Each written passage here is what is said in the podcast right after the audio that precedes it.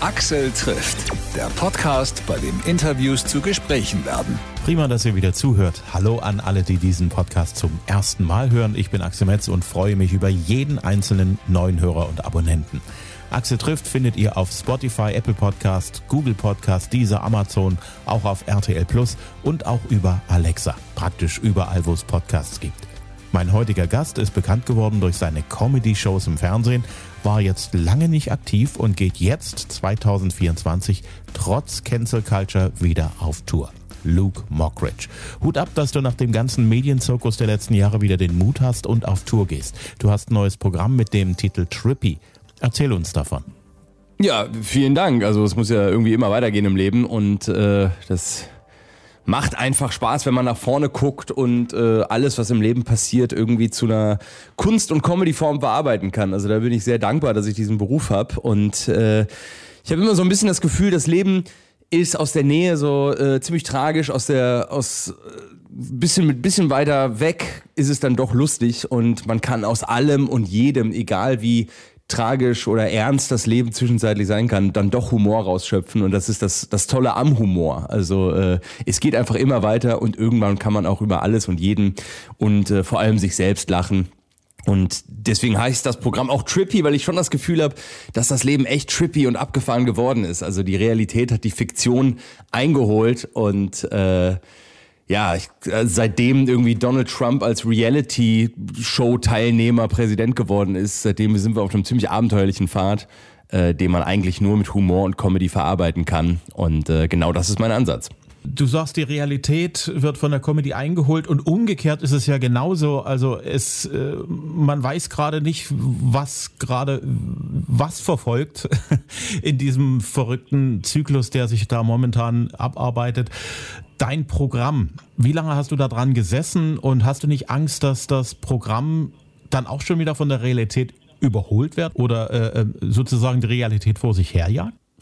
Ja, das ist ja das Tolle am Comedy Comedian-Dasein, dass man äh, das Programm immer anpassen kann. Also ich bin ja kein Theaterstück, was irgendwie was schreibt und dann muss ich das jeden Tag so aufführen und äh, habe dann Angst, irgendwie nicht mehr relevant oder aktuell zu sein. Sobald irgendwas sich nicht mehr aktuell anfühlt, äh, fliegt's raus und dann rückt das nächste aktuelle Thema nach. Also ich hatte eine ganze Nummer über Corona und Nebenwirkungen und äh, all diese Themen und habe dann für mich einfach beschlossen, okay, das ist äh, jetzt langsam abgeschlossen, jetzt kommen die nächsten Themen und äh, so rückt's immer weiter nach, dass äh, das Leben lässt sich eigentlich gar nicht einholen, weil äh, man muss einfach nur vorne, vorne weglaufen und alles verwerten. Hm. Du hast ja äh, von den von deinen Wurzeln her ja mehr als genügend Comedy abbekommen. Da ist zunächst mal dein, dein Papa, da ist deine Mama. Dann bist du ja Patenkind von Dirk Bach, von Hella von Sinnen. Alleine das musste ich ja schon zu einem wie sagt man das, vom Start weg her mit guten Karten ausgestattet haben? Ja, also ich äh, habe auf jeden Fall immer damit zu tun gehabt. Also wenn wir irgendwie am Küchentisch saßen, dann ähm, hat man beim Abendbrot darüber gesprochen, warum eine Pointe funktioniert, warum sie nicht funktioniert, wie kann sie denn funktionieren. Also das ist im wahrsten Sinne des Wortes mit der Muttermilch aufgesogen worden. Und ich glaube genauso wie Lehrerkinder äh, dann auch oft Lehrer werden oder äh, Psychologenkinder äh, oft einen ziemlichen Hau weg haben. So ist es bei mir, dass ich äh, als Kind von Comedians auch auf der Bühne gelandet bin, weil es einfach meine Prädisposition ist. Und äh, es ist einfach in meiner DNA verankert. Und ich bin total dankbar, dass ich das so ausleben kann und darf. Hm. Du äh, hast aber schon darüber hinaus äh, schon auch eine Rebell, wie sagt man das, eine Rebellionsphase gehabt als Teenager, sonst hättest du dich nicht bei Bayer Leverkusen vorgestellt. Ja, ein bisschen Fußball spielen äh, habe ich auch gerne gemacht, ähm, aber war auch da zu sehr in der Show zu Hause. Also ich äh, erinnere mich da, mit sieben Jahren bin ich vor Spielen auf die Knie gefallen und habe mich bekreuzigt wie so ein brasilianischer äh, Rechtsaußen in den 90er Jahren in der Bundesliga. Ich habe äh, die Tore sehr ausufernd gefeiert und hatte immer ein schlechtes Gewissen, wenn es irgendwie nur 0-0 ausgegangen ist und habe dann immer versucht, mit spektakulären Aktionen ein bisschen Entertainment reinzubringen.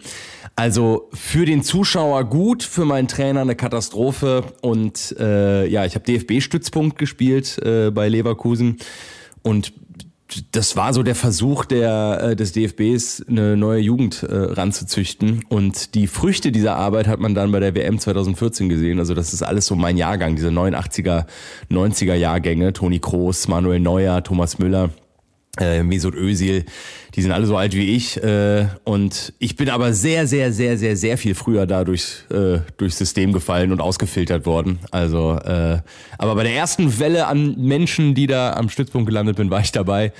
Äh, aber für mehr hat's dann doch nicht gereicht. Also Plan B war Comedy und damit le lebe ich ganz gut.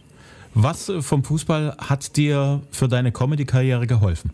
Was hast du dort gelernt, was dir sozusagen auch die Comedy ein bisschen leichter gemacht hat? Ähm, ja, eigentlich, äh, sobald man sich, sobald man leicht berührt wird, sofort theatralisch auf den Boden fallen und eine Riesenshow abziehen. Also äh, das ist ja eigentlich das, was die Fußballer am besten können. Äh, das sind zum einen totale Maschinen, die immer weitermachen und immer Bock haben, äh, aber auch in den richtigen Momenten dann das Showgeschäft auch für sich entdecken. Und äh, diese, dieses Hand in Hand von äh, Maschine sein, aber dann auch äh, sich theatralisch fallen lassen, äh, das, da, da reicht sich Comedy und Fußball die Hand. Ich habe ein äh, paar Kumpels, die auch Profifußballer sind. Ich habe Joe Kimmich mal gefragt, äh, ob er denn immer Bock hat. Ne? Also wenn ich irgendwie 60 Shows spiele, dann gibt's manchmal Abende, wo ich sage, boah, hm, jetzt weiß ich, bisschen müde und mal gucken und muss mich so ein bisschen äh, hochseiken. Und ich dachte, wie ist denn das bei dir, wenn du so an einem regnerischen Sonntagnachmittag in Freiburg stehst und der sagt, nö, ich habe eigentlich immer Bock. Also ich bin immer, immer auf Zinne. Und äh, also ich glaube, als Comedian darf man seine Gefühle und aktuelle Gefühlslage mehr mit einfließen lassen in den Job und kann trotzdem einen geilen Abend haben äh, als beim Fußball. Da musst du einfach immer 100 Prozent wie so eine Mutter äh, in, einem, in einer Maschine äh, deinen Job zu 100 Prozent aus, ausfüllen, sonst, äh, sonst geht man unter. Hm. Das glaube ich glatt, dass Joshua Kimmich 100% geben will und trotzdem äh, sitzt man dann manchmal am Fernsehapparat und sagt, naja, so, hm, sieht nicht so aus, als ob er Lust gehabt hätte. Ich schätze mal, diese Parallele gibt es auch bei Comedy, dass dort äh, irgendwelche Leute sagen, ja, heute ging so, war ganz nett, aber so, so richtig über sich hinausgewachsen ist der Comedian vorne auf der Bühne nicht. Und äh, ich gehe mal davon aus, dass auch jeder Comedian, der auf eine Bühne geht, 100% geben will. Warum gelingt einem das manchmal nicht? Ich glaube, das äh, ist halt einfach menschlich, oder? Also, dass man nicht immer 100% so abliefert, äh, wie das von einem verlangt wird, ist vielleicht auch einfach eine menschliche Komponente, dass man nicht immer perfekt ist. Ich glaube, keiner ist immer 100 Prozent da, wo er sein möchte. Und äh, das Streben aber danach und es immer wieder zu probieren, ist ja das, äh, was den Sport oder äh, die Kunst ja so toll macht, ne? dass man immer wieder jeden Abend rausgeht. Ist ja eigentlich noch schlimmer, wenn du äh, einen schlechten Abend hast und dann am nächsten Tag wieder rausgehst in einer anderen Stadt, denkst du dir, oh Gott, jetzt muss ich, kann ich das überhaupt? Gestern war so schlecht. Genauso ist es aber, wenn du einen grandiosen Abend hattest und äh, die Leute Standing Ovation und sie brüllen und sie feiern und du denkst am nächsten Tag, oh Gott, krieg, krieg ich das wieder so hin? Also sich irgendwie zu stressen, das kriegt der Mensch auf jeden Fall immer hin. Und ich glaube, da ist einfach der Trick, dass man immer durchlässig bleibt, dass man transparent bleibt und diese fehlbare Menschlichkeit auch total zulässt, weil gerade jetzt im Bereich Humor geht's ja darum, da ist ja Scheitern ja auch lustig. Also da geht's eigentlich eher darum, dass man durchlässig bleibt und sagt, ey, alles so, wie es kommt, lasse ich zu und daraus generiere ich dann irgendwas, als so steif äh, so einem System festzuhalten und den Abend so durchzuballern, wie er irgendwann mal auf Papier niedergeschrieben wurde. Hm. Du bist nächstes Jahr auf Tour, bist am 24. Mai in der Stadthalle in Zwickau. Ich bilde mir ein, da warst du schon mal, ne? Auf jeden Fall war ich schon mal in Zwickau, also deswegen komme ich ja auch wieder. also ich glaube, ich habe in meinem Leben äh, schon über 1000 Shows äh, gespielt und gehe trotzdem jeden Abend immer wieder raus, als ob es die erste und die letzte Zeit gleich ist. Äh, und genauso war es beim letzten Mal in Zwickau und genauso wird es auch äh, dieses Mal sein, denn äh, ja, gestern und morgen gibt's ja eigentlich nicht. Das sind nur Dinge, die in unserem Kopf, Kopf existieren. Es gibt eigentlich immer nur das Hier und Jetzt. Und äh, das ward damals schon in Zwickau total äh, gefeiert und wird auch dieses Mal wieder so sein, dass ich auf die Bühne komme und äh, einfach Bock hab, den Moment mit den Menschen in Zwickau zusammen zu genießen und einen trippy Abend zu haben. Hm. Du bist am 31. Mai in Dresden in der Messe. Was fällt dir ganz spontan ein, wenn du vor dein geistiges Auge die Stadt Dresden holst? Gold. Ich sehe, äh, wenn ich an Dresden denke, immer nur ganz viel Gold. Gold, was äh, wir in Köln nicht mehr haben. das ist hier, glaube ich, alles äh, unter der Erde mittlerweile. Ähm, aber wenn ich an Dresden denke, dann sehe ich dieses das prunkvolle Gold und Eierschecke. Das, äh, weil meine Tourmanagerin kommt äh, aus der Nähe von Dresden und dann gehen wir immer vor der Show Eierschecke essen. Habe ich das richtig ausgesprochen? Ich hoffe, die Dresdner drehen gerade nicht durch, wenn sie mich das sagen hören. Du hast es richtig ausgesprochen und alleine als Freund der Dresdner Eierschecke hast du dich beim Dresdner praktisch zum Lieblingscomedian entwickelt. ja, Hammer. Dann ja äh, auf eine Eierschecke. Ja, Digga, das ist, äh, ist ja auch das Tolle am Tourleben, dass man immer so ein bisschen äh, in die Kultur und in die regionalen Dinge eintauchen kann. Also da wird es auch vielleicht noch eine Soljanka geben, ähm, wenn es die in vegetarisch gibt. Und äh, nicht der Besuch bei Vapiano. Du bist am 2. Juni dann in Leipzig im Haus Auensee. Ich schätze, auch da fallen dir Dinge ein. Ja, Leipzig ist für mich äh, so ein bisschen der kleinere, coolere Bruder von Berlin. Also alle Trends und äh, also jetzt in Bezug auch auf elektronische Musik und Clubkultur, ähm, die sind, werden irgendwie in Leipzig getestet. Also ich fühle mich in Leipzig echt immer wohl. Ähm, das äh, gibt sehr so studentischen Flair und ähm, coole Szene, coole Kneipen, coole coole Leute, bei denen man sich echt irgendwie wohlfühlt. Also da kann man auch äh, nach der Show noch ein bisschen um die Häuser ziehen und äh, sich rundum wohlfühlen. Also Leipzig, äh, ja, eigentlich der kleinere, coolere Bruder von Berlin und äh, ja, freue ich mich, freue ich mich immer da zu sein. Kann man auch sehr gut frühstücken. Das stimmt. Und äh, weil du ja schon ein Freund der Dresdner Eierschecke bist, kann man dich bestimmt auch für eine Leipziger Lerche gewinnen.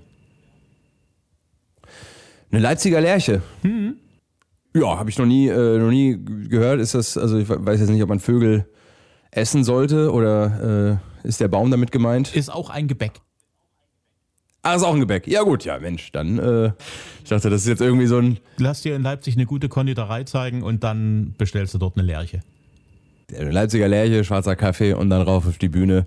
Leipzig, ich bin ready. Du hast ja tausende von Dingen gemacht, auch Jahresrückblicke. Schau mal auf 2023 zurück. Was war für dich, wenn du es versuchst, in ein, zwei Sätze zu packen, 2023 für dich? Was hat das Jahr ausgemacht? Boah, 2023 in ein, zwei Sätzen würde ich sagen, ähm,